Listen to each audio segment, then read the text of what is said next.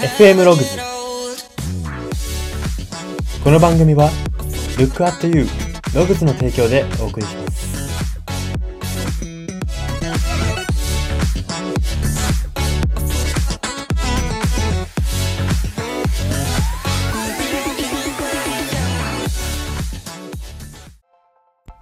どうも。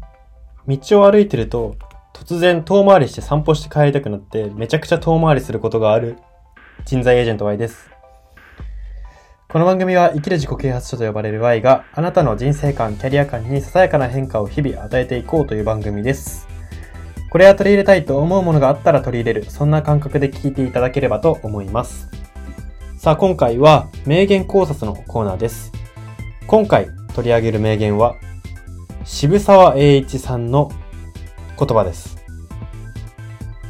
その言葉というのが、人はすべて自主独立すべきものである。自立の精神は人への思いやりとともに人生の根本をなすものである。ということです。はい。この渋沢栄一さんは、去年ぐらいに話題になったんじゃないですかね。あの、新しい1万円札の人です。まあ、この方は論語とそろばんという有名な著書を出していたりとか、あとは日本実業界の父父と呼ばれているとか、まあ、あれですね、実業、まあ商業に多大なる影響を及ぼした人物でして、まあこの一万円札に寄与されたのも、まあその、し彼を知っている人からすると、あのーまあ、当然というか、あのー名誉、あのーちゃんと評価してもらえたっていうところらしいんですけれども、まあ、この方の、この、人はすべて自主独立すべきものである。自立の精神は人への思いやりとともに人生の根本をなすものである。という言葉、これを掘り下げていきたいと思います。まずはこの言葉から読み取れることを、ポイント3点です。一つ目。人が思いやりだと受け取れるのは、その相手に自立の精神が見えるからです。これどういうことかと言いますと、わかりやすい例えで言いますね。めちゃくちゃ業績が安定していて、あのもう、すごくあの余裕がある会社の社長に、こう会食の時に、うちのこの商品いいよって言われるのと、普段から営業マンでガシガシ言って数字数字って言われてる人に、日常でうちの会社のこれいいよって言われるのが、あの、信頼度が違うってことなんですね。どういうことかというと、結局営業マンっていうのは、まあ、人間的に自立してる人がいるのかはわからないですけど、あの、仕事的には自立してないわけじゃないですか。つまり数字数字って言ってくるさらに上、上の元でやってるってわけじゃないですか。でも、この前日した社長ですと余裕がある。もう自分の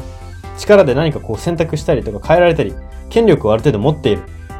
じゃないですか。これは分かりやすい例に過ぎないですけど、結局そうやって、その、おすすめしてくるものが何かとか、おすすめの仕方がどうかも大事ですけど、まずそのおすすめしてきて、きて、おすすめをしてきてる人が誰なのか、どんな仕事をしていて、どんだけ自立してるのか、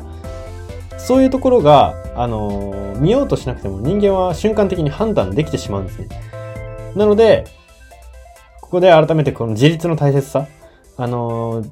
思いやりだな。例えば社長にお勧めしてくれたら、全然私なんて売らなくたって売れるのにわざわざ言ってくれるなんて本当におすすめなんだな、思いや、思いやってくれてるんだなっていうところになるじゃないですか。営業マンにお勧めされても自分の数字のためかなみたいな思っちゃうじゃないですか。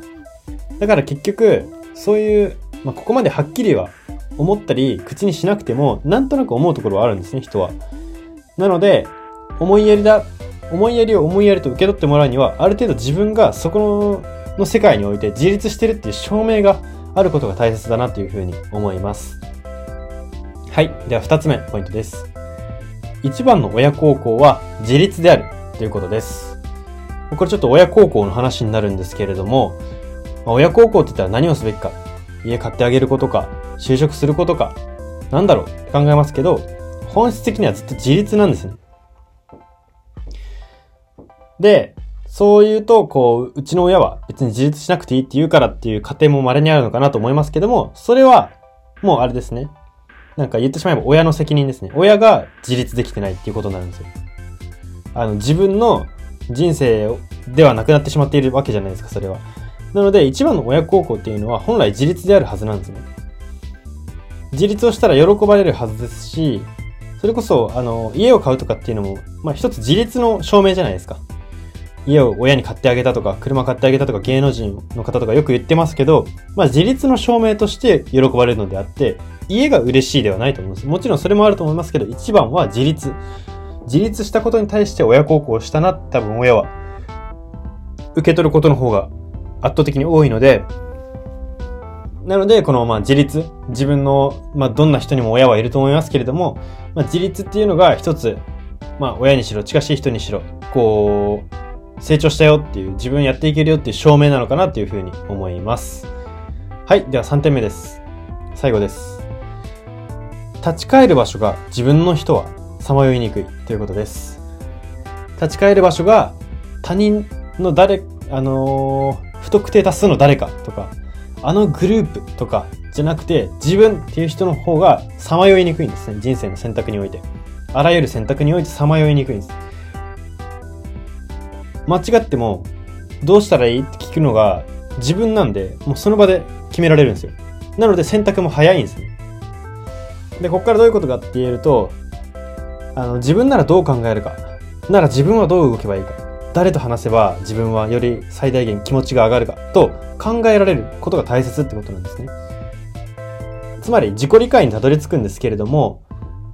まあ、自己理解をしてるからこそ立ち返る場所が自分になれるのであって、立ち返る場所が自分になるからこそさまよいにくくなる。つまり、つなげてしまえば自己分析がちゃんとできていればさまよいにくいってことなんですね。すごくつなげた瞬間シンプルになりましたよね。結局そこなんですよ。立ち返る場所が自分、もしくは自分がもうここに行ったら絶対大丈夫。この人だけ、もうこの人と話せればいいみたいな人がいるとか、もう立ち返る場所が、まあ本当は自分がいいんですけど、まあその二次的なあれとしては自分が決めた一人、二人決めた特定の人。とにかく自分の立ち返る場所が自分が一番分かってすぐにそこに立ち返れる。連絡が取れる。つまり自分だったら連絡なんて秒で取れるわけじゃないですか。なので、そういう意味で立ち返る場所が自分の人はさまよいにくいということが言えると思います。さあ、ではここからは人生観、キャリア観に転用するとどういうことが言えるのか、大切な考え方のポイントについて3つお届けします。1つ目です。信じるもの、愛するものがある人からの愛や思いやりはストレートに受け受け取ってもらいやすいということです。はい。まあ、これはさっきの社長にお勧めされるのと営業マンにお勧めされるのどっちがいいですかって話につながるんですけど、まあ、信じるもの、愛するもの、安定的に自分が権力を持っているというか、自分が舵を握ってるものがある人から愛が、愛とか何かもらえたら、それは思いやりって思えるわけじゃないですか。ストレートに受け取ってもらえる。あ、これはその社長だったら社長が愛を送ったら愛だなって思っても営業マンがやったらビジネスかなとか、結局、あの営業マンって全然そんな、私はこれ営業マンがダメっていう話をしてるんじゃないんですけど、だから営業マンも割り切らないといけないってことなんですね、結局。あのー、権力を持ってない以上は、そういう見方をされるのはまず前提っていうことなんですね。これは避けられないんですね。営業マンっていう立場である以上は避けられないことなんです。もちろんちゃんと見てくれる人もいますけれども、あの、大体の人は直感で判断しますので、こういう、そういう意味でも、このストレートにより物事を受け取ってほしいのであれば、あればっていうのも、なんか、目的と手段が逆転してますけど、まあ、信じるもの、愛するものが、ある、ある人の言葉とか、あの、渡すものに、やっぱり愛や思いやりはストレートに乗りやすいので、あの、自分はなんで分かってもらえないんだろうと思ったら、待って、自分って信じるものあったっけ？信念ってなんだっけ？愛するものってなんだっけ？それみんなに伝わってるっけ？っていうところを自問してみるといいのではないかなというふうに思います。はい。ではポイント2点目です。発する言葉が好きな人は自立の人生の中でキーパーソンになるということです。これがですね、これは人によるんですけれど、人によって違う人になるんですけれども、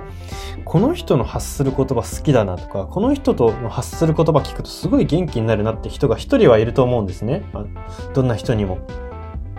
で、その人が自立、自分自身の自立、人生の中の自立を支えるキーパーソンになるっていうことなんですね。なんかわかんないけど、すごい発する言葉が好きっていう人だと、何がいいかって、まず自分の耳が素直になるんですよね。どんな人にも素直になれない耳の状態があるんですけど、一番耳が素直になるのが、あの、自分がこの人の言葉聞きたいって普段から思ってる人なんですね。なので、その人がキーパーソンであるっていうことを前提に置いた上で、どこでその人の言葉をこう受けに行けばいいか。ずっと聞いてたら効力はなくなるので、どこでこの決定的な言葉を聞きたいのか。そのタイミング、タイミングでキーパーソンの顔が浮かぶか、浮かばせられるかっていうところが大事ってことですね。この、あ、なんか発する言葉好きだなで終わらせるんじゃなくて、そこはキーパーソンとして自分の中でピンを刺しておくべきなんですね。困った時にはここに行こうとか、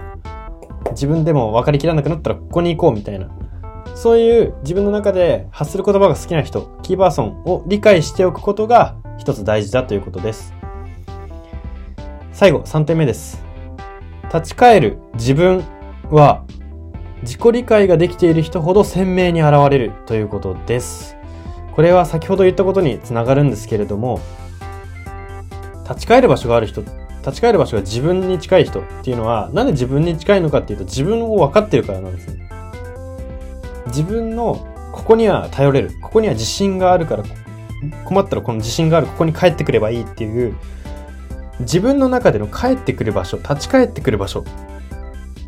そこを自己理解ができている人ほど理解できているので、もちろん鮮明に現れるんですね。つまり立ち返る自分、ここに立ち返ればいいっていう自分の像がより鮮明に現れているんですね。まあ、この立ち返る自分っていうのは、今言ったように、自分これは自信あるなとか、あの時うまくいったなとか、こういう時にこういう判断をする人間だよなとか、まあ、ことごとく理解の話なんですよね。立ち返る自分っていう、その自分とは何なのかっていうと。なので、自分が理解していること、あもう理解した上でこれが得意だ、もうこれが苦手だっていうのを踏まえて、その、いろいろと踏まえた上で立ち返る自分っていうのは見えてきますし、それがあると、さまよわなくなって決断もスッとできるようになって、周りからは、すごい芯があるみたいな言われるようになるっていうことなんですね。そして、愛や思いやりがストレートに受け取ってもらえるようになる。もうすべては自己理解が引き金となってるんですね、これは。なので、今回はこの自立のテーマの話をしましたけど、結局自己理解のところに落ち着くなというふうに思います。はい、そんな感じで今回のコーナーは以上になります。今回は名言考察のコーナーで、渋沢栄一さんの人はすべて自主独立すべきものである。自立の精神は人への思いやりとともに人生の根本をなすものである。という言葉を特集しました。FM ログズ、今回の放送は以上になります。いかがだったでしょうか ?JR とか、札幌ビールとか、みずほ銀行とか、明治神宮とか、今言ったすべては、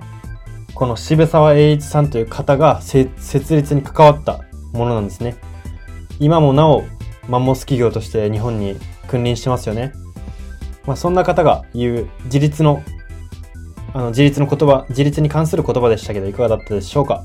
これからも名言考察は様々な偉人の言葉など分析していくので、これからもお楽しみにお待ちください。それではここまでのお相手は Y でした。